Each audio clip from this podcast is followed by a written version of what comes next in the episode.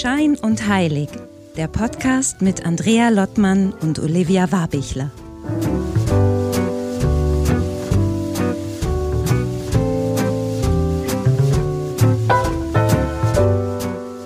Ja, hallo nach Husum. Hi, Andrea. Hi, Olivia. Hallo nach Wien. Hi. Bisschen Startschwierigkeiten dafür, dass wir heute eine unserer Jubiläumsfolgen im Jubiläumsmonat, im Jubiläumsjahr, wir feiern einfach, es ist wie bei Geburtstag. Finde, Geburtstag ist auch immer wichtig, dass man irgendwie mindestens eine Woche lang Geburtstagsprinzessin ist. So feiere ich meine Geburtstage. Ich hoffe, du auch. Mhm. Äh, um jetzt zu erklären, auch den Zuhörerinnen, warum ich so komisch rumschwurbel. Wir haben jetzt ein Jahr lang Schein und Heilig. genau, das musst du noch mal dazu sagen. Es sind noch nicht zehn Jahre, es ist ein Jahr, Olivia. Kleines ja, aber, es, Fühl, es fühlt sich an wie zehn, weißt du? Das ist halt das Ding. Ähm, nee, und deswegen sind wir so aufgeregt. Und ich bin besonders aufgeregt, weil wir heute auch einen ganz tollen Gast hier haben und mit ihr über so viele verschiedene Themen sprechen wollen, dass ich, äh, wie es so, war, ich sollte die Sendung heute vorbereiten. Andrea macht das sonst immer großartig und ich würde sagen, das kann sie auch weiterhin großartig machen. Aber diesmal liegt Ball bei mir äh, und ich versuche mein Bestes. Äh, und zwar haben wir heute ähm, eine, ja, bekannte Freundin von mir zu Besuch, die ich im Studium kennenlernen durfte und äh, ja, aus uns sind sehr unterschiedliche Menschen geworden, aber es ist total aufregend. Wir haben Verena Altenberger da. Ähm, und äh, ja, die Frage ist, wie man Verena eigentlich beschreibt. Äh, also Schauspielerin auf jeden Fall, würde ich sagen. Feministin hätte ich jetzt gesagt. Ich glaube, es ist kein Schimpfwort für sie. Aktivistin, denke ich auch. Und grundsätzlich, äh, was ich sehr cool finde, ich habe Verena die letzten äh, Jahre auch immer weiter auf Instagram verfolgt und habe dann immer wieder gemerkt, wie sie sich für gesellschaftsrelevante Themen stark macht, während sie sich ihre tolle Karriere aufgebaut hat. Und sie ist Österreicherin, das heißt, es ist einfach eine runde Sache heute, würde ich sagen. Ich muss nur, ähm, Verena, ich hoffe, du bist mir nicht böse, ich werde meinen deutschen Dialekt trotzdem aufbehalten, damit die Hörerinnen auch verstehen. Also äh, erstmal würde ich sagen, heißen wir Verena schon mal hier willkommen. Hallo, dass du da bist. Freut uns sehr, Verena. Hallo, danke Hallo, für die Verena. Einladung. Ich freue mich total. Ich darf jetzt mal dazu sagen, jetzt so äh, drauf guckend, und ich weiß, wir nehmen ja nur die Tonspur auf, aber jetzt gerade sitzt Verena nach dieser, nach diesem tollen Lob und der tollen Introduction von Olivia wirklich, als wenn da so ein Heiligenkranz drüber ist. Also Schein und Heilig, nicht nur Jubi-Folge, sondern wirklich das Strahlen ist wirklich hier zu sehen. Total cool, war nicht so geplant. Ich wollte es einfach nur mal sagen, weil das schon sehr eindrücklich ist. Ich sitze hier in Innsbruck Innsbruck. Wir sind nämlich gerade auf, auf Kinotour mit dem, mit meinem neuen Kinofilm Sterne unter der Stadt. Und jetzt gerade bin ich in Innsbruck und wir haben äh, so ein ganz tolles Separé bekommen vom Café Zentral. Und es ist so ein ganz kleiner Raum mit äh, Kirschholzvertäfelung und über mir hängt ein riesiger Luster, der sich hinter mir im glänzenden Kirschholz spiegelt. Also ganz ehrlich, besser kann es nicht sein, oder? Ja. Das ist doch wirklich schön. Aber jetzt hast du das schon so schön angesprochen, Verena. Du bist auf großer Kinotour und ähm, ich habe durfte ja auch in Wien bei der Premiere äh, stellvertretend äh, für mich und Andrea dabei sein. Also ganz, ganz toller Film. Äh, vielen Dank erstmal auch für die Einladung, dass wir das sehen durften. Wir haben schon geschaut, wann Andrea in Husum ins Kino gehen kann. Ja, das ist leider Provinz hier. Ich muss dann doch nach Hamburg fahren. Ja, ja, ja. Aber Achtung, Verena macht auch Touren durch kleine Kinos. Also hört, hört. Vielleicht. Und wir haben ein großes Kinofestival hier oben im, im Norden. Husum ja. ist für Kinofestival bekannt, also da geht auch noch. Die graue Stadt am Meer, äh, Weltstadt. Äh, der Film heißt Der Sterne unter der Stadt. Bei Sterne, da sind wir natürlich, da haben wir gleich schon den erst, die erste Brücke geschlagen, oder? Schein und Heilig, ja, Sterne. wir werden heute über alles Mögliche sprechen, ähm, vor allem auch über Großmütter. Ähm, aber vielleicht wollen wir erstmal bei dem neuen Film starten.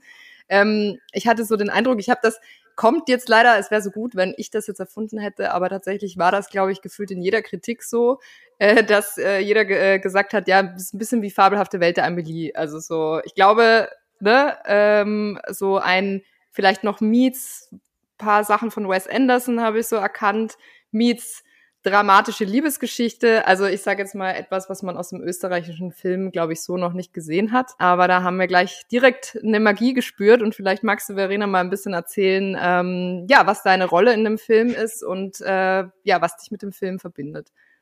Ja, ähm, also ich glaube, was gemeint wird oft mit den Vergleichen zu Amelie und Wes Anderson, das sind natürlich wahnsinnig schöne Komplimente, aber ist, dass der Film ähm, eine sehr besondere Filmsprache hat, also Bildsprache. Es sind wirklich poetische Bilder voller, voller wunderbarer bunter Farben. Es hat was sehr aus der Zeit gefallenes und dadurch zeitloses. Man weiß irgendwie nicht so, spielt sie in den 70ern, den 90ern oder 2023. Es könnte, es könnte vieles sein.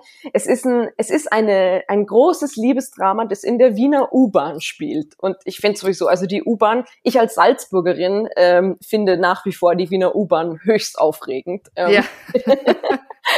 Habt ihr in Salzburg eine U-Bahn? Jetzt muss ich mal ganz blöd fragen. Nein, in Österreich gibt es nur in Wien eine U-Bahn. Okay, das ist wirklich das ist okay. unser Hauptstadtphänomen. Da, dafür ist die sehr speziell, die Wiener U-Bahn. Und äh, die, die es wissen, äh, Stichwort U6, ist, hat, hat generell was ganz Spezielles. Wobei du hast ja, ihr habt ja gedreht am Schottentor, glaube ich, ne? Genau, unsere Hauptdrehstation war quasi die U2 Schottentor Universität. Also eine Station, wo wir beide wahrscheinlich, Olivia, sehr oft, also ich war da oft Stimmt. während des Publizistikstudiums Museums. Stimmt, stimmt, fühlt sich ähm, wie zu Hause an dann, ne? Total, total. Und ähm, es geht, es geht natürlich äh, in dem Film nur peripher um die U-Bahn. Die ist einfach der Rahmen für sehr viele Menschen, die schrullig sind, die so ihre Eigenheiten haben. Und das Wunderbare an dem Film und an dem Drehbuch ist, dass die alle so sein dürfen, wie sie sind. Also da wird in diesem Film erstmal jeder so akzeptiert, wie er ist, mit all seinen Besonderheiten, Liebenswürdigkeiten, Seltsamkeiten und ähm, Margarete Thiesel, die auch mitspielt, hat so schön beschrieben, in diesem Film sind alle so lieb zueinander.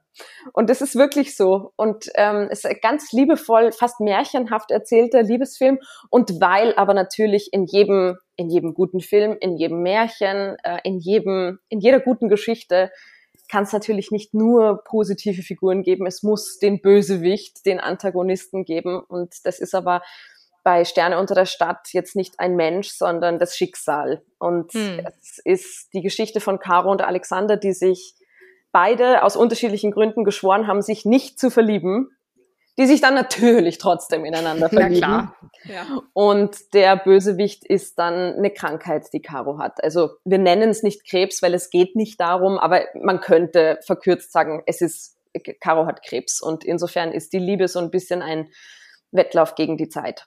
Hm. Ja, jetzt wollen wir natürlich nicht spoilern, wie es ausgeht, ne? Aber der, äh, also ist auf jeden Fall eine sehr, sehr packende Geschichte und ähm, vielleicht kann man da aber vorgreifen. Für den Film hast du ja auch ähm, dir tatsächlich dann die Haare abgeschoren. Es gibt lustige Fotos auf Instagram von dir, wo das, glaube ich, in der Maske gemacht wurde. Ich habe auch letztens ein Interview mit dir gesehen bei Stermann Grissemann, äh, Willkommen Österreich, ähm, wo sie auch gesagt haben, hätte man ja abkleben können. Aber das war dir wichtig, ne? Also es hat einen Teil der Geschichte auch dazu beigetragen, das auch zu machen. Ja, absolut. Also es hat zwei Hauptgründe. Der erste ist ein professioneller, sage ich jetzt mal. Als Schauspielerin ist es mir immer total wichtig, dass es echt ist. Also es gibt ja total unterschiedliche Schauspielansätze, die alle gleich gut oder schlecht, je nachdem funktionieren. Meiner ist immer so, ich will spielen. Also mhm. ich, ich gehe da wirklich sehr echt rein. Ähm, ich verwandle mich sehr stark und bin dann wirklich ein anderer Mensch, taucht da total tief ein, möchte überhaupt keine Barrieren zwischen mir und der Rolle. Und wenn man so eine Glatze geklebt kriegt, also abgesehen davon, dass es nervig ist, weil man jeden Tag vier bis fünf Stunden in der Maske sitzt, weil das wahnsinnig aufwendig ist, aber es, es funktioniert dafür natürlich auch perfekt. Aber man müsste dann zum Beispiel dem Partner beim Spielen sagen, beim Umarmen aufpassen, nicht hinten am Nacken ankommen, sonst löst sich das Silikon vielleicht. Und mhm. das geht so entgegen meiner Spielweise. Also ich, das, das ist dann nicht echt. Dann muss man plötzlich nachdenken über Dinge, die in dem Moment ja eigentlich belanglos sind, weil sie nicht mhm. echt sind. Und deswegen war das für mich einfach klar, die Glatze muss echt sein und das ist der professionelle Grund. Und der sehr viel persönlichere ist, dass meine Mama Krebs gehabt hat und auch an Krebs gestorben ist. Und ich insofern gerade diesem Thema gegenüber ein wahnsinnig starkes Verantwortungsbewusstsein fühle Mhm. Ähm, also ein Verantwortungsgefühl dieser Rolle gegenüber und ich, ich mich irgendwie so nicht getraut hätte, fast schon zu sagen, ah, ich spiele jetzt eine Frau, die Krebs hat, aber ich, ich gebe nicht alles. Und sondern es war so klar, okay, wenn ich das, wenn ich diese Rolle annehme, dann möchte ich ihr wirklich alles geben, auch die Haare. Mhm. Einfach mhm. weil, ja, aus, aus einem Verantwortungsgefühl heraus. Und da mal kurz Exkurs, weil ich muss dann wieder, äh, wir müssen wieder auf den Film noch mal zurückkommen. Äh, aber äh, Du hast, ich glaube, es war auch in Willkommen Österreich. Du warst ja dann auch gleichzeitig quasi Bullschaft beim Jedermann, ne? Salzburger Kurz danach, also drei Tage nach Drehschluss war Probenbeginn in Salzburg, genau. Genau. Und da hattest du, glaube ich, aber erzählt, dass gerade, also ne, Bullschaft, für alle, die es nicht kennen, ist eine sehr, äh, wie sagt man eigentlich, eine sehr weibliche Figur, ne, sehr. Der, der also, weibliche Archetypus eigentlich. Genau, genau. Und äh, natürlich auch ungewöhnlich, wobei ihr wart ja auch ein ungewöhnlichere Bu äh, so Pärchen sozusagen, Lars Eidinger und du. Ähm, aber du hattest dann vor allem erzählt, dass du ja auch sehr viel Feedback dann bekommen hast, ne, aus den Zuschauerreihen, die Leute vor Ort waren, die das dann ja durchaus gefeiert haben auch, ne? Ja, es gab tatsächlich vor allem sehr viele Reaktionen. Also das war wirklich ein großes, großes Thema ähm, vor Ort in den Medien, äh, in den Kritiken, in, auf Social Media, dass die Botschaft jetzt zum ersten Mal in 103 Jahren keine langen, wallenden Haare hat. Ähm, und das hat zu unterschiedlichen Reaktionen geführt. Es, es gab tatsächlich hauptsächlich von Männern ähm, negative Reaktionen. Also nicht überwiegend von Männern negativ, aber die negativen waren hauptsächlich von Männern. Mhm. Ähm, so von wegen, das ist unweiblich, das ist nicht schön, äh, was soll das, warum spielt so jemand überhaupt die Bullschaft? Ähm, als, als würde sich so alles völlig an Haaren aufhängen. Ähm, an den Haaren herbeigezogen. An den Haaren herbeigezogen.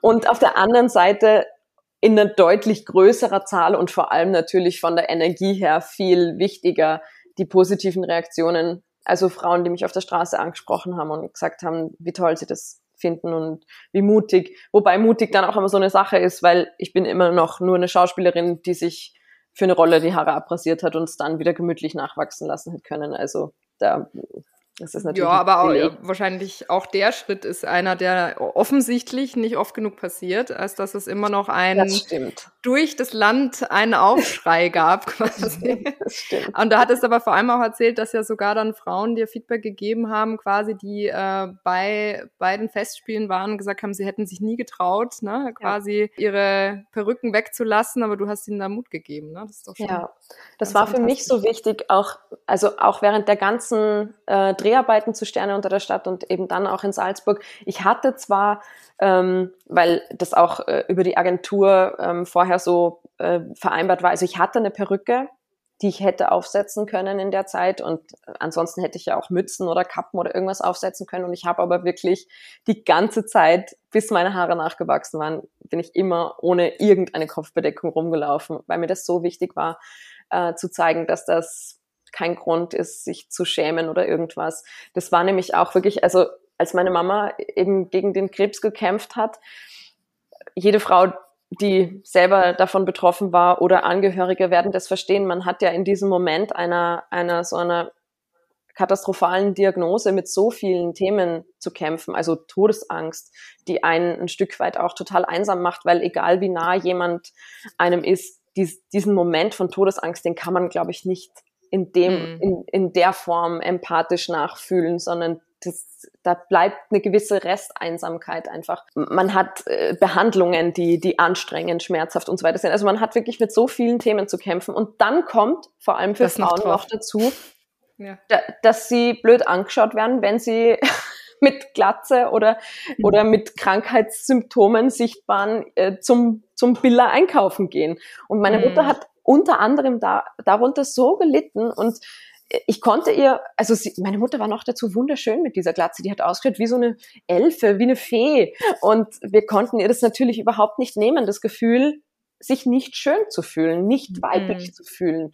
Und deswegen war das für mich eben auch so, so wichtig zu sagen, ich, ich ziehe das jetzt durch und lass alle hinschauen, dass man nämlich schon auch so aussehen darf. Mhm, auch ja. als Frau. Das ist krass. Wir hatten, glaube ich, Oliver, vor zwei Folgen, ne, hatten wir auch das Thema Brustkrebs äh, mit Susanne aus Hamburg äh, im Programm. Und die eben auch sagt, das ist so, so irre. Man kämpft, wie du auch gerade sagst, Verena, gegen diese Krankheit und dann kommt diese Scham dazu, in die man gedrängt ja. wird. Ne? Und nicht ja. drüber zu sprechen, die Haare zu verlieren, also das ist äh, echt unfassbar. Deswegen finde ich, ist das ein, ja, ein, ein krasses Zeichen, was du da setzt und irgendwie auch nochmal so die Diskussion irgendwie aufmachst. Ähm, das ist wirklich äh, ja, aber es bringt einen eigentlich jetzt dazu, so, wieso wird es so mit langen Haaren in Verbundenheit gebracht? Und was ist denn Weiblichkeit? Vielleicht mal die Frage an dich. Was ist für dich, wenn du gefragt wirst, was ist Weiblichkeit für dich? Wie würdest du es, hast du da eine Antwort auf so eine große Frage?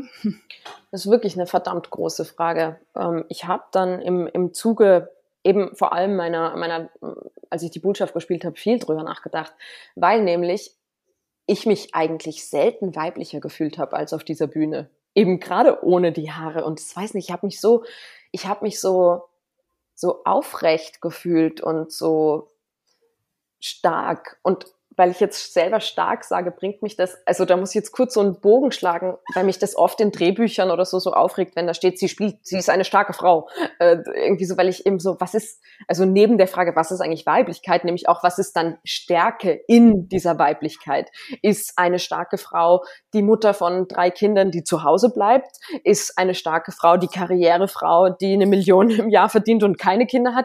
Ist eine starke Frau, die in einer toxischen Beziehung bleibt? Ist eine starke Frau eine die eine Beziehung beendet, so was ist Stärke, mhm. ähm, nämlich mhm. noch noch übergeordnet über was ist Weiblichkeit und eigentlich habe ich für mich das dann so definiert als emotionale Aufrichtigkeit. Also in dem Moment, wo man es wirklich schafft, zu seinen Emotionen zu stehen und entsprechend zu handeln, das ist für mich, das ist für mich Stärke. Und das kann dann nämlich Angst genauso sein wie Mut.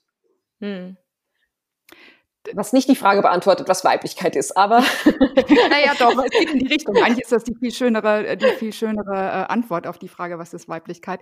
Und da würde ich mal fragen, jetzt so als ich, als Nicht-Schauspielerin, hat dir auch das Schauspiel, Schauspielerin sein geholfen? Also so, weil das klingt gerade durch so, Gefühle, so würde ich es übersetzen, in Besitz nehmen. Also dazu stehen, sagen, da ist jetzt Wut, da ist Trauer, da ist irgendwie dieses und nicht wegdrücken, alles easy, sondern du nimmst es an. Hat dir da deine Ausbildung, dein Schauspieldasein geholfen? Ist das was, dass du dadurch jetzt einfacher spüren kannst, diese Größe, oder zulassen kannst? Das ist eine sehr interessante Frage. Ähm, ich glaube ja. Ich kann es aber nicht ganz genau greifen und so richtig beantworten. Aber ich wollte schon immer Schauspielerin werden. Also es gibt ein Tagebuch von meiner Mutter. 1991 hat sie aufgeschrieben, Verena sagt, sie wird Schauspielerin. Da muss ich drei oder vier gewesen sein. ähm, und ich kann mich eben, seit ich mich erinnern oder denken kann, ist dieser Wunsch da und hat sich auch nie geändert. Und heute frage ich mich natürlich schon, was da diesen Wunsch ausgelöst hat, weil ich komme ich komme aus einer Familie, meine Mutter ähm, hat Landwirtschaft studiert, hatte dann Bauernhof, mein, mein ganzes Umfeld ist eher bäuerlich geprägt. Also wo, wo kommt denn dieser Wunsch her, Schauspielerin zu werden? Ich war, es, also es war sicher nicht, dass ich im Theater war und mir gedacht habe, geiler Beruf, und ich war nicht im Theater. Ähm, und, und heute denke ich mir dann oft, wenn ich merke, was mir mein Beruf alles ermöglicht, nämlich fast schon eine gezwungene Offenheit mit, mit ähm, Gefühlen. Ein, ein, eine, also ich muss bewusst durch mein Leben gehen, sonst kann ich meinen Beruf nicht machen. Und also er ermöglicht mir er ermöglicht mir so viel Bewusstsein, so viel Eintauchen in unterschiedliche Lebensrealitäten, aber auch so viele Amplituden auf der auf dieser Gefühlsskala nach oben und nach unten. Also ich habe auch immer so das Gefühl gehabt, ich möchte gerne so so weit weg. Das hatte ich als Kind schon das Gefühl und damit habe ich aber eigentlich nie Thailand oder so gemeint, sondern rauf und runter. Auch, mhm. also im Englischen gibt's auch so dieses tolle Wort Class Fluid also Gesellschaftsschichtsfluid. Mhm. Und all das ermöglicht mir mein Beruf. Und mhm. das ist natürlich schon, glaube ich, also ja, äh, schon wieder, schon wieder so eine halb gute Antwort auf, de, auf deine nee, sehr nee, gute Frage. Aber mhm. das Tolle am Podcast ist ja, dass man ein bisschen labern kann. das machen wir ständig. Das fällt auch gar nicht auf. Aber, aber äh, das, ähm, also erstmal muss ich einmal, du bist ja Skorpion im Sternzeichen, ne? Mhm. Ich finde, das passt dann schon wieder zu dem, was du gerade beschrieben hast, weil der ja, ne, Gerda Rogers sagt, Mond im Skorpion, wagt gerne einen Blick in die tiefe Seele. Oh, Zitiere ich äh, von hinter meiner Wand mit der Unterschrift. Und deswegen, also, und ich finde, es klingt so nach, äh, Andrea, du, du nennst dich ja auch immer so eine äh, Sinnsuchende irgendwie, ne? Und es klingt irgendwie so wie so eine Seelenwanderung, jetzt, äh, um ein bisschen verschwurbelt zu werden. Es geht ja hier um Spiritualität. müssen wir natürlich irgendwie die Brücke schlagen. Aber ja. weißt du, so eine, äh, so eine Weite zu kriegen, eher in so einer auf so einer Seelenebene, indem du in diese unterschiedlichen Emotionen und so auch reintauchen darfst. So. Absolut. Also ich finde auch, also je nachdem, wie man Spiritualität oder auch Magie für sich definiert, da gibt's also ich habe zumindest noch keine allgemeingültige Erklärung, Definition gelesen, aber ich finde, der Beruf hat was total Transzendentes, was Spirituelles, was, also es kommt ja auch, die, der Beruf Schauspielerei kommt ja auch aus, aus, aus rituellen, heiligen Zeremonien und so. Also total, man, man, man versetzt die Seele oder was auch immer, in, in einen anderen Zustand als den, den man eigentlich gerade hätte. Also hm. man entrückt sich im, im, im hm. Grunde genommen.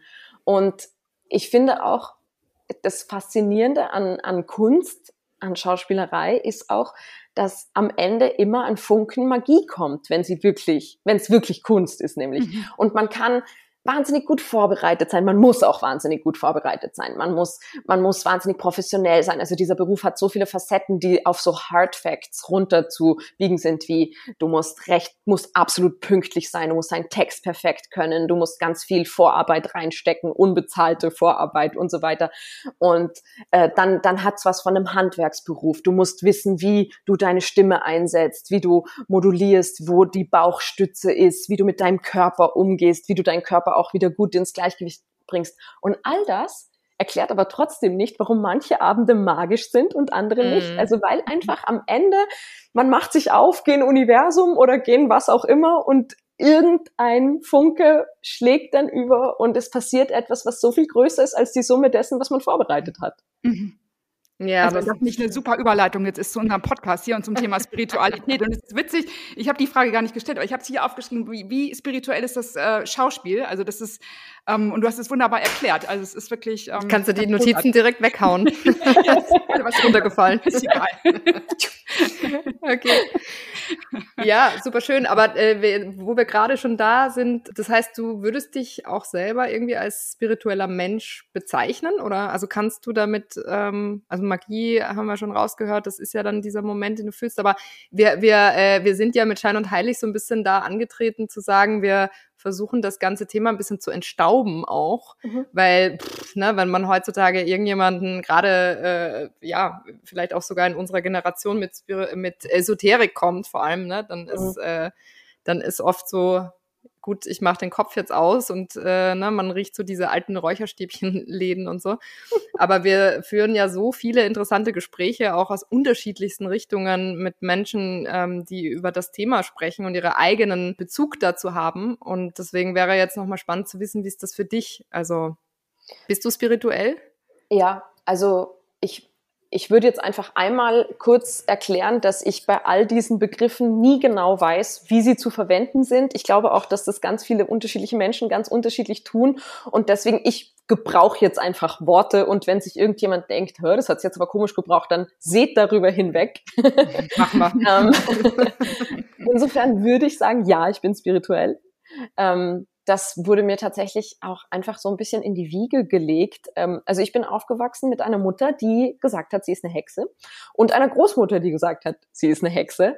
Also es war dieses larger than life, war einfach immer da, ohne dass das jetzt auch, das ist ja das Faszinierende, wenn man, wenn man ein Kind ist, ne, man, man hinterfragt ja die Realität, in der man lebt, erstmal nicht. Also ich habe mhm. nicht hinterfragt, ob meine Mutter eine Hexe ist, sondern es ist eine Hexe. Du sagst, sie ist eine Hexe, also ist sie eine Hexe. es ist so. Ja. Ähm, also dieses, die, die Tatsache, dass es etwas gibt, was größer oder weiter oder woanders ist als unser irdisches Dasein, hat sich nie gestellt. Es ist einfach so. Mhm. Und heute, wo ich natürlich irgendwie deutlich reflektierter bin als als Sechsjährige, denke ich mir, ich würde mir niemals anmaßen zu sagen, dass es nicht so ist, weil dafür bin ich einfach mhm. zu klein und zu wenig und also ja, vielleicht ist da auch nichts, aber vielleicht ist da auch was und deswegen ich bin jetzt mal offen für alle Möglichkeiten. Ja, wie du sagst, ich meine, es hat ja am Ende auch viel mit der Definition zu tun. Ich glaube, es gibt keine. Wir wüssten ehrlicherweise, also Andrea, wir haben, wir wurden das letzte Mal gefragt in einem Podcast, in dem wir interviewt wurden, was Spiritualität ist. Und für mich mhm. ist es ich sag's nochmal, seit meinem Psilocybin-Trip ähm, ist es einfach dieses komplette Interconnectedness, ne? Also du bist Teil mhm. von allem und ja. du kannst dich gar nicht als losgelöster, ja, als Individuum kannst du dich nicht loslösen. Und wenn du es versuchst, bist du unglücklich, glaube ich. Und deswegen ist es eigentlich so ein Reconnect. Ach, das ist äh, Denglisch, ist immer super. Ja, Denglisch. Ja. so streng war das jetzt von dir, Andrea. Du weißt, dass ich so spreche. Aber ähm, nee, genau, dieses wieder diesen Rückbezug finden. Also, wie du es auch sagst, Verena, es ist ja was Ursprüngliches auch da, ne? Also, so gesehen in diesem auch vielleicht kleinen Matriarchat, so, ne, da sehe ich Parallelen auch zu meiner Geschichte. Aber ähm, die, die, da, da waren vielleicht auch einfach schon noch andere Verbundenheiten äh, da, ne? Vielleicht auch zur Natur und so. Absolut. Also Natur, großes Stichwort. Ich mir fällt tatsächlich jetzt eine Sache von gestern ein, die nochmal kurz auch in Verbindung nämlich mit Spiritualität oder Verbundenheit ist so ein tolles Wort und meinem Beruf, nämlich der Schauspielerei zu tun hat. Deswegen würde ich das gerne noch kurz erzählen. Mhm. Mhm. Ähm, also man, man, es gibt auch Forschung darüber, warum Theater eigentlich funktioniert. Ne? Also ich meine, da stehen irgendwelche Leute auf einer Bühne, behaupten irgendwas und sind im Zweifel sogar noch seltsam verkleidet und plötzlich weinen 500 Leute im Publikum. Also how does this work?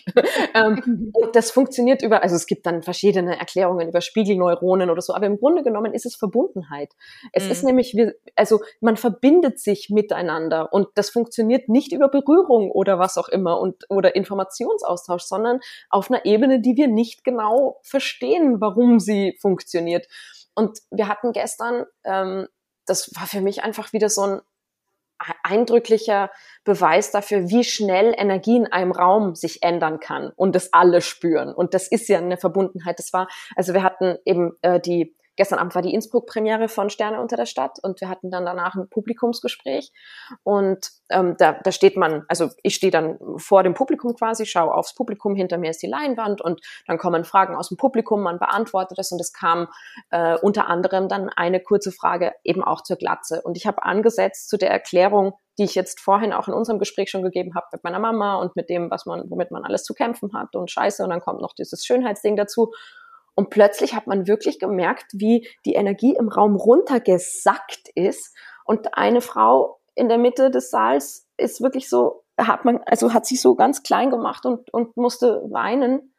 Vermutlich hat sie ähm, gerade entweder selber betroffen oder vielleicht auch ihre Mama oder so. Und das war wieder so ein eindrücklicher Beweis dafür, wie alle Menschen das gespürt haben. Also wie wirklich, man konnte die die, die Luft im Raum plötzlich schneiden. Und das, das ist Verbundenheit, das hm. ist Empathie. Und das ist auch irgendwie ein bisschen Magie für mich. Dieses plötzlich einen fremden Menschen so spüren zu können, als würde man es selber in dem Moment fühlen. Und nicht nur, nicht nur diese Verbindung zwischen mir und ihr, sondern alle 200 Leute rundherum haben es auch gespürt, weil ein hm. Mensch in dem Moment diese starke Emotion hatte. Also ich finde, Verbundenheit ist so ein tolles Stichwort, gerade wenn es um Spiritualität geht, weil, also das, das ist für mich wirklich äh, ein Wort, mit dem ich ganz viel anfangen kann. Hm. Und Dann weil haben wir jetzt meintest, die Definition. Ja, finde ich super. Verbundenheit. Und eben ja. nicht nur die Menschen untereinander, sondern eben auch mit der Natur. Das, also es mhm. macht so viel Sinn, dass wir auch mit der Natur verbunden sind. Also meine Mama hat zum Beispiel ganz stark an Kraftorte geglaubt und mich zu denen mitgebracht. Und also, ich weiß nicht, wer schon mal so eine Wanderung zu Kraftorten oder so gemacht hat. Das ist schon faszinierend, dass man plötzlich auf ein Quadratmeter steht, wo man denkt, das fühlt sich gerade hier ganz anders an als drei Meter weiter links. Das ist faszinierend. Ja, das ist, also meine Mama hat das auch immer gemacht. Da gibt es auch in Graz eine ganz äh, tolle Quelle irgendwie. Das mhm. ist ein wahnsinnig schräger Ort irgendwie. Ich weiß, also ich mhm. war seit, also seitdem ich jetzt erwachsen bin, nicht mehr da, aber als Kind waren wir echt öfter da und haben da auch immer Wasser mitgenommen. Da konntest du halt Trinkwasser abfüllen. Mhm. Und das war echt, und da stand auch so ein kleines Hexenhaus. Oh. Also, ah, das vielleicht jetzt die Überleitung. Hexenhaus. Apropos Hexenhaus. Du, du hast ja auch ein Hexenhaus quasi in der Familie. Absolut. Als wir da einmal schon drüber gesprochen haben, ist eine faszinierende Geschichte auch eben von von deiner Oma, mhm. die ja Berghebamme war, genau. wenn man das so richtig bezeichnet. Und angeblich bis zu 3000 Geburten irgendwie äh, durchgeführt hat. Und ich weiß nicht, ob es stimmt. Du hast es leider bei Stermann Grissemann nicht beantwortet, aber du warst die letzte. Also da musst du jetzt mal kurz aushören. Was ist, was ist der Hintergrund deiner Hexenoma da? Ja. also ähm, ich glaube, meine, meine Oma, also Großmutter, die Mutter meiner Mutter, die Honey-Oma, ähm, war wirklich so ziemlich genau das, was man wahrscheinlich im Mittelalter auch mit Hexe gemeint hat, nämlich eine weise Frau. Eine hm. weise Frau, die sich auskennt mit Frauenkörpern, mit Heilkunde, mit Kräutern, ähm, aber eben auch mit der Tatsache, dass das Leben ein bisschen mehr ist als ähm, das, was der Körper so tut. Meine Oma hat eh relativ spät erst äh, beschlossen, Hebamme zu werden und dann die Ausbildung gemacht und war dann eben die erste Hebamme im Gasteinertal. Und ähm, damals gab es auch den tollen Tunnel, den es jetzt gibt, noch nicht. Und das Krankenhaus war richtig weit entfernt. Und es gab dann auch nicht in den ganzen Jahren, in denen sie als Hebamme praktiziert hat, nicht immer einen Arzt im Tal. Und dadurch wurde sie natürlich von Haus aus schon mal viel mehr als die Hebamme. Das heißt, sie hat nicht nur 3000 ist die Zahl, die sie selber sagt oder gesagt hat, äh, 3000 Kinder mit zur Welt äh, geholt, äh, sondern die Leute sind auch zum Sterben zu ihr kommen. Mhm. Weil man halt zu der weisen Frau geht, die sich so viel mit, mit, dem, mit dem Thema ins Leben kommen, aber halt auch aus dem Leben gehen beschäftigt. Und ähm, ja, sie hat geheilt, sie hat in den Tod begleitet und sie hat ins Leben geholt. Und ich war tatsächlich das letzte Baby, das sie am 11.11.87 auf die Welt geholt hat. Das ist so lustig. Und du musst nochmal erzählen, sie hat ja, äh, die hat, es gab ja kein Telefon oder so, ne, meintest du? Und sie hat das dann gespürt, oder wie war das? Ja, das war tatsächlich sogar, ähm, also ich habe ja vor dem Schauspielstudium mit dir, Olivia, zusammen Publizistik studiert in Wien. Und es war tatsächlich auch äh, Thema einer meiner wissenschaftlichen Abschlussarbeiten, war, wie meine Oma kommuniziert hat. Weil als sie, als sie angefangen hat, eben als Hebamme, gab es ähm, weder fließend Wasser noch Strom, geschweige denn ein Telefon oder Pager oder was auch immer. Und sie musste quasi, also natürlich kann man Geburtstermine errechnen, aber wir wissen alle, wie genau Geburtstermine eingehalten werden von Babys. Also, und sie hat es aber tatsächlich geschafft, nie zu spät zu einer Geburt zu kommen.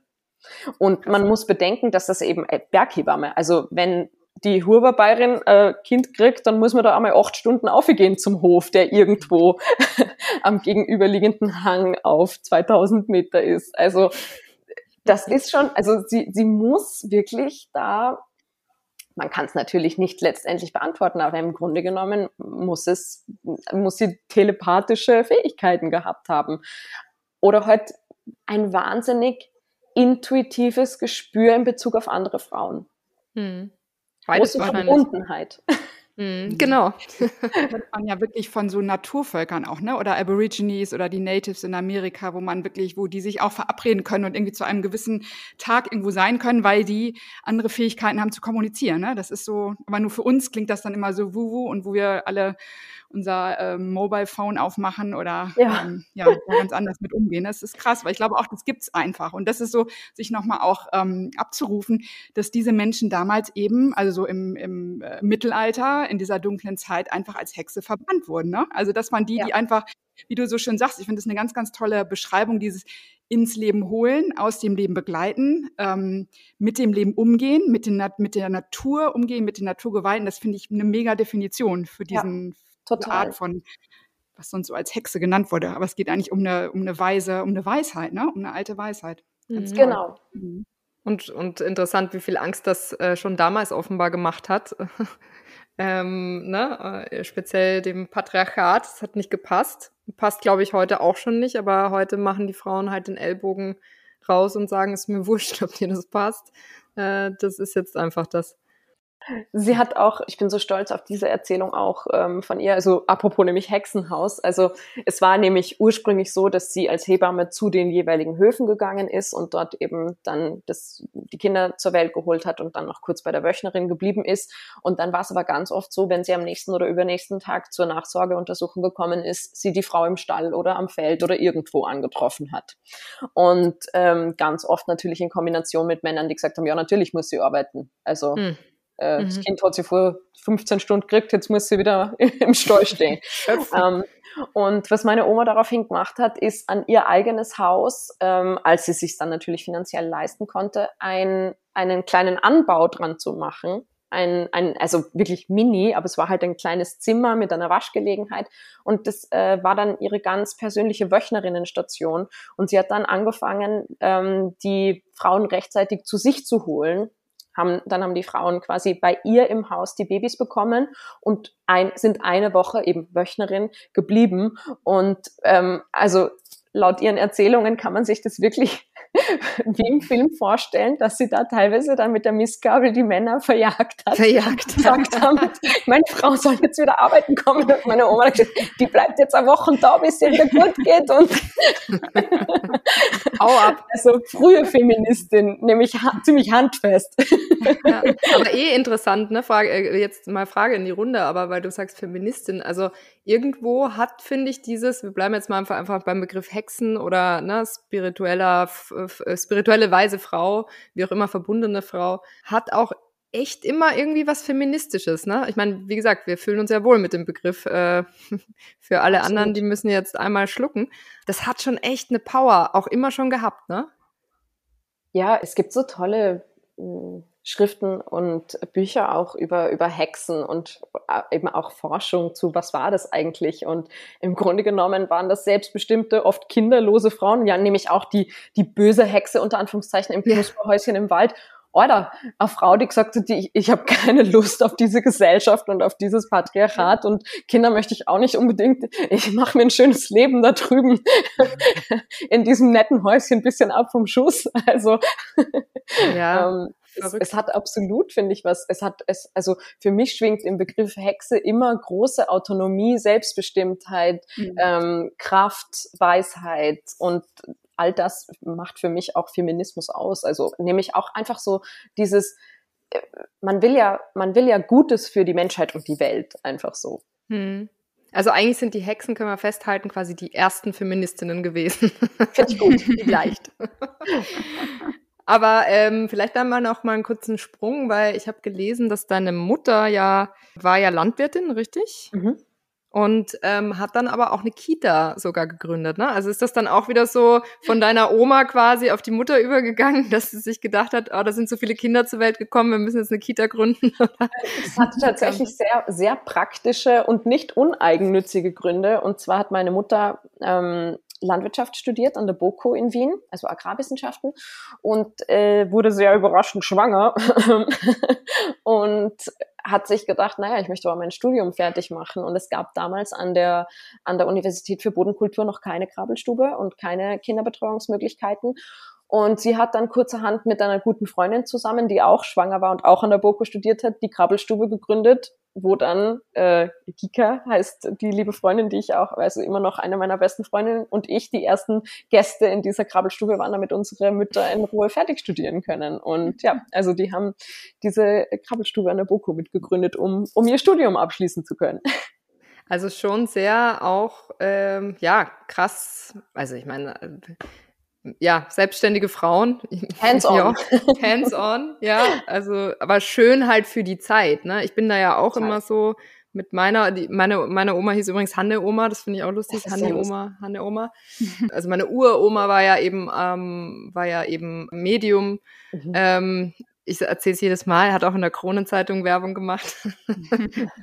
Damals hieß das, glaube ich, noch was. Aber es war schon ziemlich fancy. Ähm, und eben dann meine Oma auch, äh, das halt natürlich alles von, von ihrer Mutter wiederum gelernt und dann halt auch meine Mutter mit dem Tarot und Buddhismus und keine Ahnung was. Also es ist so, ich finde das so schön und es ist immer lustig, weil in meiner Familiengeschichte habe ich, denke ich manchmal, oh, waren die Frauen nicht irgendwie auch schwach? So, mhm. und also schwach im Sinne von, weil sie halt vielleicht auch ähm, Depressionen hatten oder ne, da irgendwelche äh, äh anderen Erkrankungen vielleicht auch da waren.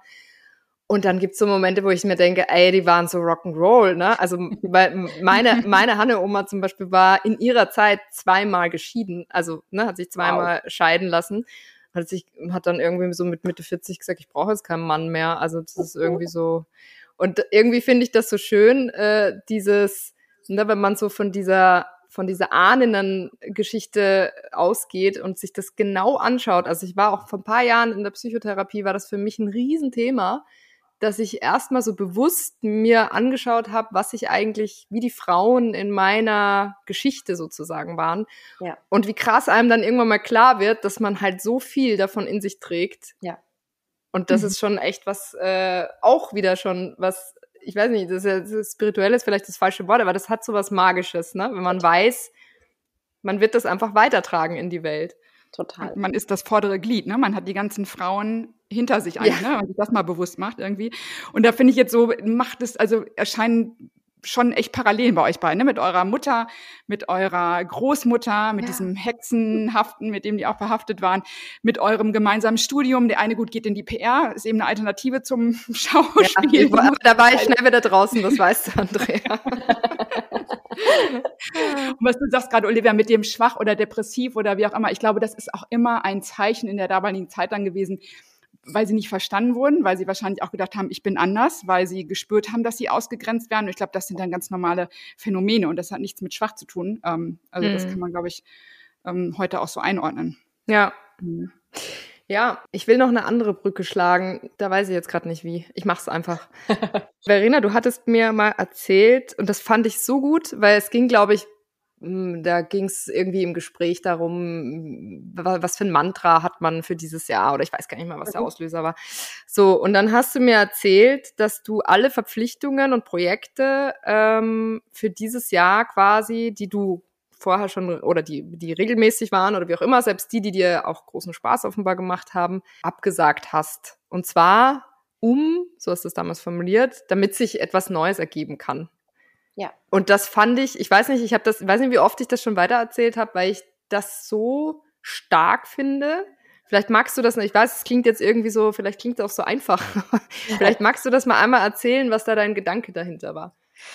Ja, also Gedanke ist tatsächlich wahrscheinlich schon zu viel gesagt. Es war wirklich Intuition. Und zwar habe ich eben, also es waren konkret ähm, zwei Projekte, die ich beendet habe. Das eine war Polizeiruf München, da war ich vier Jahre als Kommissarin, als TV-Kommissarin ähm, beschäftigt. Und das zweite waren eben die Salzburger Festspiele, der Jedermann, wo ich zwei Spielzeiten im Sommer gemacht habe. Und bei beiden wäre es möglich gewesen, das noch länger zu machen. Und in beiden Fällen habe ich mich entschieden, letztes Jahr eben zu sagen, nein, ich, ich beende diese Engagements beide, obwohl, also überhaupt nicht aus, oh, es macht mir keinen Spaß mehr, sondern wirklich einfach aus Intuition zu sagen, ich glaube, es muss was Altes beendet werden, damit was Neues losgehen kann. Und es war für mich auch wirklich so, ich, ich suche mir manchmal so Worte für das Jahr. Also nicht jetzt, nicht jetzt so äh, klassische Neujahrsvorsätze oder so, sondern wie so ein Wort. Und mein Wort 2022 war Abschied. Absurderweise ist dann meine zweite Oma, die Lisi-Oma, auch noch gestorben letztes Jahr. Also es war Nein. wirklich Abschied auf vielen, vielen Ebenen. Also es war wirklich so, es, und das, das macht natürlich auch in der Familie was, äh, wenn, also es war dann doch irgendwie nach dem Tod meiner Hani-Oma, nach, mein, nach dem Tod meiner Mutter, war natürlich die Lisi-Oma ähm, schon so das, das Epizentrum noch irgendwie, so der Kern, der alle anzieht. Und es war so klar, dass man sich dann im Haus bei ihr trifft zu Weihnachten, zu Ostern und so. Und dadurch, dass das weggefallen ist, hat das wirklich ganz viel auch in der Familienstruktur nochmal gemacht. Also Abschied wirklich auf vielen Ebenen, auch vielleicht von dem letzten Rest von, von Kindsein auch hm. mit, mit der zweiten Oma, die, die geht. Und ähm, eben aber auch beruflich. Und das war wirklich in, der, in dem großen Wunsch, Gedankengefühl, dass damit aber dann Raum für Neues ist. Und mein hm. Wort für 2023 ist Magie. Passt. und das hat für mich aber mit, mit Raum zu tun, weil Magie braucht Raum. Und hm. Zeit und Lücke und Kontemplation, damit sie passieren kann, weil aus Stress und Hektik und Überforderung entsteht sie seltener. Und hat das für dich schon funktioniert? Also spürst du, dass dieses irgendwie Loslassen, was es braucht, damit was Neues entstehen kann, äh, hat das was ausgelöst? Ja. Ja. Willst du es erzählen, oder? Nein. Gut, dann finden wir jetzt eine andere Überleitung. Ich würde hier gerne nochmal, weil ich glaube, es passt dann dazu, ähm, du sagst im Raum für Kontemplation überhaupt Raum, um diese Magie äh, erlebbar zu machen. Gibt es denn sowas wie Rituale bei dir, Verena? Oder was, wie sieht so ein, wenn du irgendwie auch, oder vielleicht also du bist gestresst irgendwie und du so viel im Kopf, gibt es dann irgendwas, was dich echt runterbringt? Rituale, Räucherkerzen, also gibt es da irgendwas, was du was du uns erzählen kannst. Ja, absolut. Also es ist für mich wirklich ähm, ganz klar, um den Kopf frei zu bekommen, ist wirklich rausgehen, rausgehen. Also ich, ich äh, ziehe dann meine Laufsachen an. Ich laufe dann aber selten. Also es ist dann eher ein, oh, ich will in diese Gasse gehen, oh, ich will auf diesen Hügel gehen und ab und zu kurz, ah, jetzt könnte ich wieder kurz joggen. Ah nee, warte mal, was ist da denn? Also, also es ist so ein sich draußen bewegen und so ein bisschen durch die durch die Stadt oder durch den Ort streunen ähm, verloren gehen. Also wirklich so dieses ganz klassische to get lost irgendwie. Mhm. Das ist jetzt auch total schön auf dieser Kinotour, weil wir ja jeden Tag an einem anderen Ort sind und ich dann meistens ähm, ganz früh aufstehe und äh, mir eben die Laufschuhe anziehe und so durch die Stadt spaziere oder durch den Ort. Und das ist wirklich so mein, mein totales Durchlüften und ganz wichtig, um runterzukommen, um, um Kraft zu kriegen, um nicht äh, überfordert und dadurch vielleicht genervt oder so zu sein. Ähm, und ansonsten ist es auch ganz viel, ähm, natürlich vor allem eher im Sommer und auch eher, wenn ich Zeit habe, in die Berge gehen. Also das ist schon wirklich so Berge ähm, schon ein ganz klassischer Kraftort für mich. Und Berge und fließendes Wasser. Ich habe letztes Jahr so einen mhm. ganz tollen Workshop von Marina Abramovic gemacht und einer ihrer Ansätze, also es sind so, so Sätze, die, die kann man natürlich total hinterfragen und die machen manchmal auch erstmal keinen Sinn oder wirken fast banal, aber wenn man es dann tut, merkt man, was für eine Kraft ähm, in der Annahme hinter diesen Sätzen steht. Und einer der Sätze ist, ähm, Künstlerinnen müssen auf fließendes Wasser schauen. Mhm. Und das ist wirklich, also das habe ich äh, gerade Anfang letztes Jahr, äh, war, eine, war eine schwierige Zeit. Da bin ich oft einfach an die Donau gefahren und habe auf den Fluss geschaut, eine Stunde lang. Und es macht sowas mit einem fließendes Wasser. Mhm. Ähm, auch, äh, okay, es ist fast schon cheesy aufgelegt, aber eine der Weisheiten, die meine Mama auch immer gesagt hat, äh, war, wenn es dir nicht gut geht, dann äh, stell dich unter fließendes Wasser. Also mhm geh lange duschen oder es wäre natürlich der Wasserfall ideal, aber den hat man so selten zur Hand. ähm, ähm, aber wirklich eben auch geh duschen, nicht baden, sondern dusch wirklich. Sie hat sogar, also meine Mama hat behauptet, sie kann äh, Auras sehen und sie hat dann immer gesagt, bis es grün wird. Also dusch dich, bis du grün wirst quasi. Mhm. Ähm, und äh, jetzt die cheesy Brücke in Sterne unter der Stadt war in diesem Kinofilm war wirklich so, als ich ein Drehbuch gelesen habe, sagt die Großmutter zu dem Jungen, wenn du Angst hast, dann geh dich duschen. Und ich war so, oh mein Gott, ich muss diese Rolle spielen. bitte, bitte. Das ist so, ja, Verbundenheit, Verbundenheit. Total. Ich habe das auch mal von jemandem gehört, der sich irgendwie auch mit so mit alten Weisheiten auskennt. Und er sagte, ideal gehst du an einem Fluss, aber also in die entgegengesetzte Richtung. Also der Fluss kommt dir entgegen. Das ist wirklich Energie, die mhm. dir entgegenkommt. Ja, und wenn ja. du das bewusst machst, nimmst du die auf. Und ich habe Olivia letztes Wochenende, vor zwei Wochenenden war ich bei dir in Wien. Und dann dachte ich, das kann man ja so herrlich dann bei euch Total. am Fluss da. Und es ist so wirklich, dass so, wow, es funktioniert. Ja hier ja, oben. Also man merkt das am Meer auch, aber bei so einem Fluss merkst du es nochmal mehr. Also wenn du da so mhm. in die andere Richtung läufst, ist, ist echt krass. noch schöner ist, wenn es nicht so braun ist wie die Donau. ja. Ich habe letztens so eine irrsinnig tolle Beschreibung auch gelesen, nur noch mal zum fließenden Wasser, auch über äh, jemand hat beschrieben, wie er eine Gefahr empfunden hat, äh, aber eine Gefahr, die eine große Schönheit hatte. Also vielleicht sowas wie ein großer Brand oder so haben kann. Ne? Also so etwas, es hat eine große Schönheit, aber es hat was wahnsinnig Bedrohliches. Und äh, der, äh, derjenige hat gesagt, wie ein Fluss, der rückwärts fließt. Und das finde ich ist so ein geiles mhm. Bild für bedrohliche ja. Schönheit. Mhm. Ja. Ein Fluss, der rückwärts fließt. Vor allem, wie fließt, also, aber es ist ein irres Bild. Paradox. Das kriege ich seitdem nicht mehr aus dem Kopf. Das ist so. Oh. Und ich, ich glaube, dieses Thema, äh, wo wir eben bei Weiblichkeit waren, ähm, ich finde, Wasser ist eins der weiblichsten Elemente überhaupt. Es hat eine Hell wahnsinnige yes. Power, egal, rückwärts, vorwärts. Also ich bin, ich bin Seglerin oder Mitseglerin und ich liebe das irgendwie, wenn die Wellen auch hoch sind und irgendwie man, man hat so das Gefühl, man ist mittendrin in dieser Naturgewalt. Da ist eine ja. unheimliche Gewalt dahinter. Auf der anderen Seite umfließt es aber auch ganz schön. Ne? Wenn oh, du einen kleinen Bach hast, ist so, da liegen Steine und da ist ein Widerstand und du gehst nicht bam gegen an. Das wäre für mich so diese männliche Geschichte, mhm. sondern nee, rechts und links drüber, so irgendwie, das ist so, ich finde, eins der weiblichsten Elemente überhaupt Wasser. Finde ich total. Würde ich genauso unterschreiben. Und finde ich auch so toll, dass man auch jetzt eben, wenn du sagst, wo kommt Kraft her und so, für mich auch immer aus, aus Freundinnen und aus anderen Frauen. Und das finde ich auch in Bezug auf Wasser total spannend, weil in dem Moment, wo es viel ist, entwickelt es diese enorme Kraft. Mhm.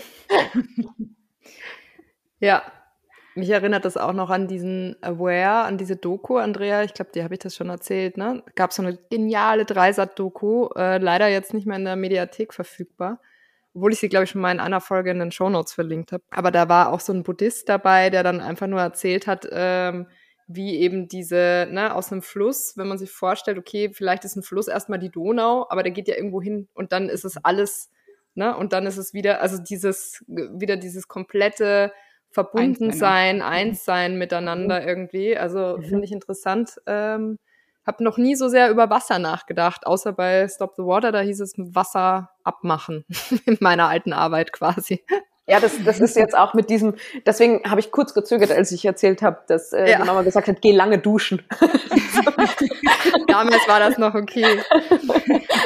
Aber vielleicht da noch mal ein bisschen eine, eine, ja, vielleicht sogar ein bisschen intime Frage. Aber wir haben ja uns, uns drei, weil du vorhin gesagt hast, Andrea, uns zwei verbindet was, ja. Äh, aber uns drei verbindet ja zum Beispiel auch wirklich, dass ein, ein sehr geliebter Mensch zu früh äh, verstorben ist irgendwie, ne? Also jetzt auch bei mir war es der Vater, Andrea, bei dir war es ja auch deine Mutter in so ganz jungen Jahren und so. Wie ist das so äh, für dich, Verena? Hast du das Gefühl, du kannst dich mit denen auch wieder das Wort connecten? Also kannst du dich mit denen verbinden und wie machst du das?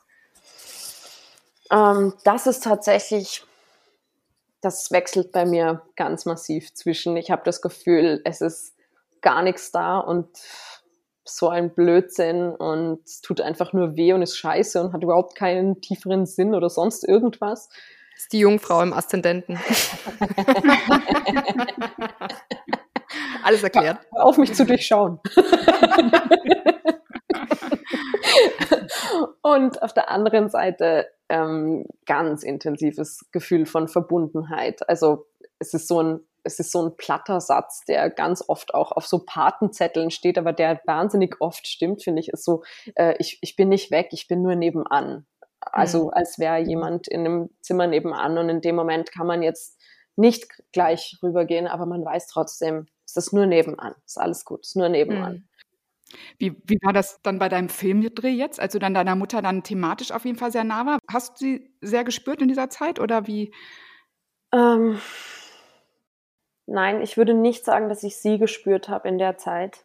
Es war irgendwie was anderes. Also ich weiß auch noch, dass meine ersten Worte nach dem Filmdreh waren, das war jetzt nicht lustig. Also es, es hat keinen Spaß gemacht. Ähm, ich verspreche, der Film macht Spaß. Die Dreharbeiten haben keinen Spaß gemacht, aber ich schwöre, der Film ist echt. Also es bleibt auch wirklich einfach ein total positives, schönes Gefühl. Kann ähm, ich bestätigen. ähm, es war für mich tatsächlich so, dass ich mit der Glatze meiner Mutter wahnsinnig ähnlich gesehen habe. Also mich, meine Familie hat es auch regelmäßig wahnsinnig erschrocken, wenn ich äh, vorbeigekommen bin oder wenn wir mhm. geskypt haben oder so. Ähm, und mich eben auch, wenn ich irgendwie an einer Auslage vorbeigehe, also wirklich, mich hat es oft kurz geschreckt, weil ich mir gedacht habe, also um Gottes Willen ist ja die Mama. Ähm, und das hat aber bei mir eher dazu geführt, dass ich so also es hat natürlich auch mit dem Schauspiel zu tun. Ne? Wenn man seinem Körper etwas vorspielt, dann glaubt das irgendwann. Und ich habe gespielt, dass ich einen Gehirntumor habe. Also ich hatte zwei Monate lang irrsinnig Kopfschmerzen, habe schlecht geschlafen und so. Deswegen, deswegen auch der, der, die, die Worte, das hat jetzt keinen Spaß gemacht danach. Ähm, aber, es, aber ich würde nicht sagen, dass es eine Verbindung mit meiner Mutter war. Das war, also nein, das, das war eher ähm, die, die Rolle. Ich habe tatsächlich, ich hatte mal einen Dreh, wo ich mich ganz krass meiner Mama verbunden gefühlt habe. Und zwar war das Die Beste aller Welten. Das ist ein, ein Drogendrama, das ich gedreht habe mit Adrian Geuginger ähm, als Regisseur. Und das haben wir gedreht kurz nachdem meine Mama gestorben war. Ähm, also während der Dreharbeiten war dann auch die Beerdigung und so. Also es war schon sehr nah dran. Und da war das wirklich, dass ich mir manchmal, also sei es Einbildung oder sei es echt, ist ja eigentlich egal. Aber da dachte ich echt so manchmal, sie steht in der Ecke und schaut zu oder sie sitzt am Stuhl und schaut zu. Und das hat mir so viel Energie gegeben. Also ich weiß wirklich, dass ich in den Momenten, wo ich mir das, also wie gesagt, entweder habe ich mich reingesteigert oder es war so, aber in den Momenten hatte ich so viel Energie. Also das hat hm. mich wirklich richtig, richtig krass gepusht. Ähm, hm. ja. Und ich hatte, ähm, fällt mir, fällt mir gerade ein, lustig auch so vor vor zwei, drei Monaten ungefähr. Na, was haben wir jetzt? Wir haben, ja doch, es kommt hin. Also es war so um die Weihnachtszeit, habe ich von meiner Mama geträumt. Ähm, und zwar äh, stehen wir so am, am Küchenfenster von, von unserem alten Haus, wo wir schon viele, viele Jahrzehnte nicht mehr gewohnt haben. Und ähm, wir lehnen so nebeneinander und schauen so raus, wie so zwei alte Frauen, die so schauen, was im Dorf auf der Straße passiert. Und äh, ihre ersten Worte im Traum waren, tut mir leid, dass ich jetzt so lange nicht da war. Bring mich mal up to date. also es war so. und dann habe ich ihr einfach alles erzählt, was so in den, in den letzten Monaten passiert ist. Ähm, also so viel auch zu, fühlst du dich durchgehend verbunden? Nein, aber es gibt dann immer wieder so ein kurzes Update zwischen uns. Ja. Und die, Fra und die Frage ist halt auch immer so, muss man es wissen? Also ist es wichtig, ob es nein, tatsächlich nein. so ist? Nee, Nein, deswegen, auch. deswegen auch mein Betonen mit, ist es reinsteigern, ist es Einbildung, ist es echt, ist es was auch immer, Egal. ist ja wurscht. Genau, es ist einfach da. Ja. Im Zweifel werden wir es auch nie herausfinden. Insofern ist es noch egaler. Ja. Ja, sehr schön. Ich habe mir noch eine, eine Frage, das ist nur mal ein kleiner Sprung zurück zu deiner Oma, einfach nur, weil ich das so in Erinnerung behalten habe. Auch du hast von diesem Haus so erzählt, mhm, äh, ja. von dem Haus, in dem sie gewohnt hat. Das wollte ich nur noch mal, vielleicht kannst du da wieder, um wieder auf die Hexenomas zu kommen, ja. äh, am Schluss noch. Aber da hattest du irgendwie erzählt, dass es da krasse Energien irgendwie gab und das würde mich jetzt noch mal interessieren, was ist da passiert. Ja, das war, also es ist ein, es gibt's noch immer, es ist ein Haus in, in Dorfgastein und das war wirklich, ja, es ist ein faszinierender Ort. Also eben, wenn man bedenkt, wie viele Kinder dort zur Welt gekommen sind, aber eben auch, wie viele Menschen dort gestorben sind, weil das war ja eben dann gerade dieser Anbau, war dann eben der Ort, wo die Leute auch zum Sterben gekommen sind oder wenn sie krank waren. Und das ist, also ja, man ist in dieses Haus reingegangen und ich glaube, dafür muss man noch gar nicht besonders spirituell sein, um zu glauben, dass dieser Ort irgendwie aufgeladen ist, wenn das hm. so viel gekommen und gegangen wird. ähm, und es war nämlich auch, auch für, für die Lebenden äh, ein Ort, so, so die, die offene Tür. Also halt, ja, es ist auch so ein Dorfzentrum, nicht nur ein Familienzentrum, sondern auch ein ganzes Ortszentrum war meine Oma in Personalunion. Ähm, und ja, also ähm, daran kann man jetzt wirklich glauben oder nicht, aber es gibt auch, es, es wurde später nämlich eine, eine Pension, also sie hat dann einfach so Privatzimmer vermietet, äh, als sie dann in der Pension war, hat sie eine Pension aufgemacht. Und äh, es hat immer wieder Leute gegeben, die erzählt haben, also heute Nacht hatte ich einen seltsamen Traum oder? Es gibt auch zwei, drei Erzählungen von Gästen, die erzählt haben, dass sie Out-of-Body-Erlebnisse hatten, meistens im Fünferzimmer. Ähm. Also, also das war wirklich ein wahnsinnig besonderes Haus. Es auch, es gibt auch Orte in dem Haus, wo niemand von uns gerne hingeht. Also der, der Keller war immer so ein, oh, da wollen wir nicht. Also so ganz, ja, ähm, ich, ist für mich auch eins meiner, meiner Lieblingsbücher ist von Isabella Allende, das Geisterhaus, ähm, wo es mhm. eben vor allem auch um, oder ganz kurz zusammengefasst, aber eine, eine Familiengeschichte an, erzählt anhand der vielen Frauen in den unterschiedlichen Generationen, aber irgendwie alle verbunden und, und bleiben als Geister verhaftet in diesem Haus, wo dann eben auch da mal ein Anbau dran gebaut wird, da ein Wintergarten, der wird wieder vergessen, dann, äh, also so, und da dachte ich mir immer so, ja, kenne ich. ja, schön. Erinnert mich an A Ghost Story. Kennt ihr den Film? Ist mhm. auch so ein bisschen ähnlich. Ich kenne ihn nicht. Film auch da frage ich mich dann, Verena, wenn du sagst, dass du bist jetzt gerade auf Filmtour unterwegs und siehst unheimlich viele Orte und machst da bis jeden Abend in einem neuen Hotel wahrscheinlich. Mhm. Wie sensibel bist du dann selbst für so Energien? Weil ich sag mal, ich merke es ja selber, so in manchen Hotels oder Zimmern denke ich so, oh, hier ist jetzt irgendwas. In also Wien nicht, zum Beispiel. Kommt, aber einfach denke ich so, schlechte Energie. Und dann muss ich erstmal irgendwie so ein paar Sachen machen, irgendwie, oder zumindest Fenster aus oder mich selber echt auch nochmal mit dem Spaziergang irgendwie nach vorne bringen. Wie, wie ist denn das dann, wenn du so viele Tage nicht bei dir zu Hause bist? Ja, gut, dass du es nochmal fragst. Das wollte ich eh vorher noch erzählen, habe ich dann selber vergessen bei den, bei den Ritualen und ebenso. Also ist bei mir auch so, egal wo ich hinkomme. Also gelüftet wird erstmal. Dann wird man schön mit dem Handtuch äh, so Luft gewirbelt wie in der Sauna, auch so hinter die Tür einmal da, einmal, also so einmal die Energie kurz ähm, oder die Luft. Vielleicht ist es auch nur die Luft. einmal, einmal durchwirbeln und beim Fenster raus. Und was ich, ähm, was ich äh, immer, immer, immer dabei habe, und das kann man jetzt auch auf zwei Arten erklären. Also es, es nennt sich Schutzkräuterspray und man kann es jetzt verstehen als Schutzkräuterspray. Man kann aber auch mhm. einfach sagen, es riecht dann halt immer gleich wie zu Hause und an allen Orten irgendwie vertraut sehr schnell. Also ich arbeite da sehr viel über, über Gerüche. Das mache ich auch bei meinen Rollen. Also ganz oft haben Rollen dann für mich ein spezielles Parfum oder so. Und das ist für mich eben so, was ich einfach immer dabei habe, ist dieser, ist dieser Kissenspray, der dann auch erstmal so mhm. pf, pf, pf, im ganzen. Hotelzimmer. ich, ich hatte mal, ich habe mal eine Freundin angerufen vor ein paar Monaten, die im Hotel Olympic in München eingecheckt hat und die mich angerufen und gesagt hat, Verena, warst du vor kurzem im Hotel Olympic, weil dieses Zimmer riecht nach dir? Nein. Und ich war tatsächlich kurz vorher in diesem Zimmer. Wie lustig.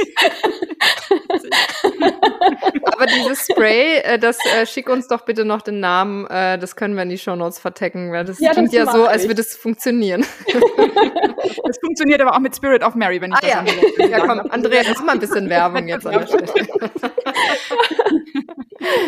Ja, sehr schön. Ne? Dann haben wir ja noch mal ein paar handfeste Sachen mit an die Hand bekommen. Also ja, fantastisch. Vielen Dank, Verena, dass du heute hier bei uns zu Gast warst. Äh, in einer unserer zahlreichen Jubiläumsfolgen, die, die wir jetzt noch aufnehmen werden. Mir fallen gerade Ähm, noch 10.000 Sachen ein. Wir müssen ja. uns nochmal treffen. Wir müssen nämlich Ja. noch über die Rauhnächte reden.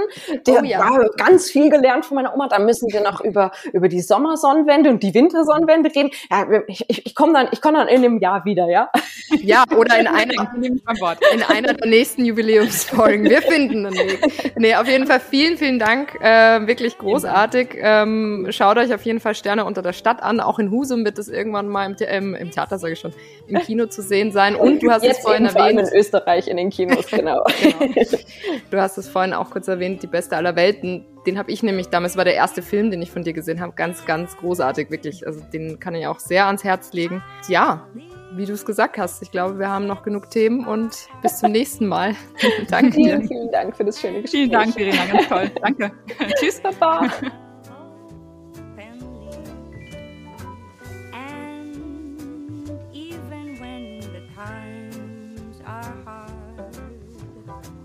Whatever Das war Schein und Heilig, der Podcast mit Andrea Lottmann und Olivia Warbichler.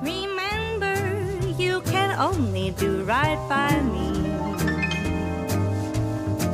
When